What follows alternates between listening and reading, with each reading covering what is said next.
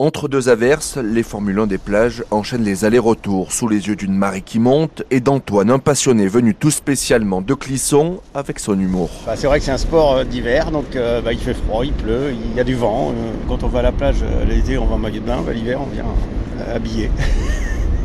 Et équipé, il faut l'être. Combinaison intégrale pour rester au sec, un casque et un masque vissés sur la tête, mais partout autour, du sable jusqu'à la commissure des lèvres. Pour Manon, une nordiste de 21 ans. Il faut aimer ça. hein. Non, non, non, là, il y a eu trop de pluie, plein de choses et on est sale quoi.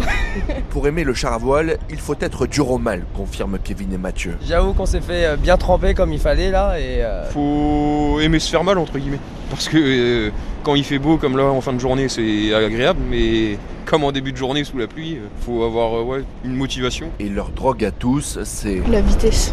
C'est la vitesse et puis après on prend du plaisir euh, à rouler avec euh, nos amis, euh, notre équipe, tout ça, euh, c'est cool. des chars flashés à 100, 110 km/h en pointe. 590, 586.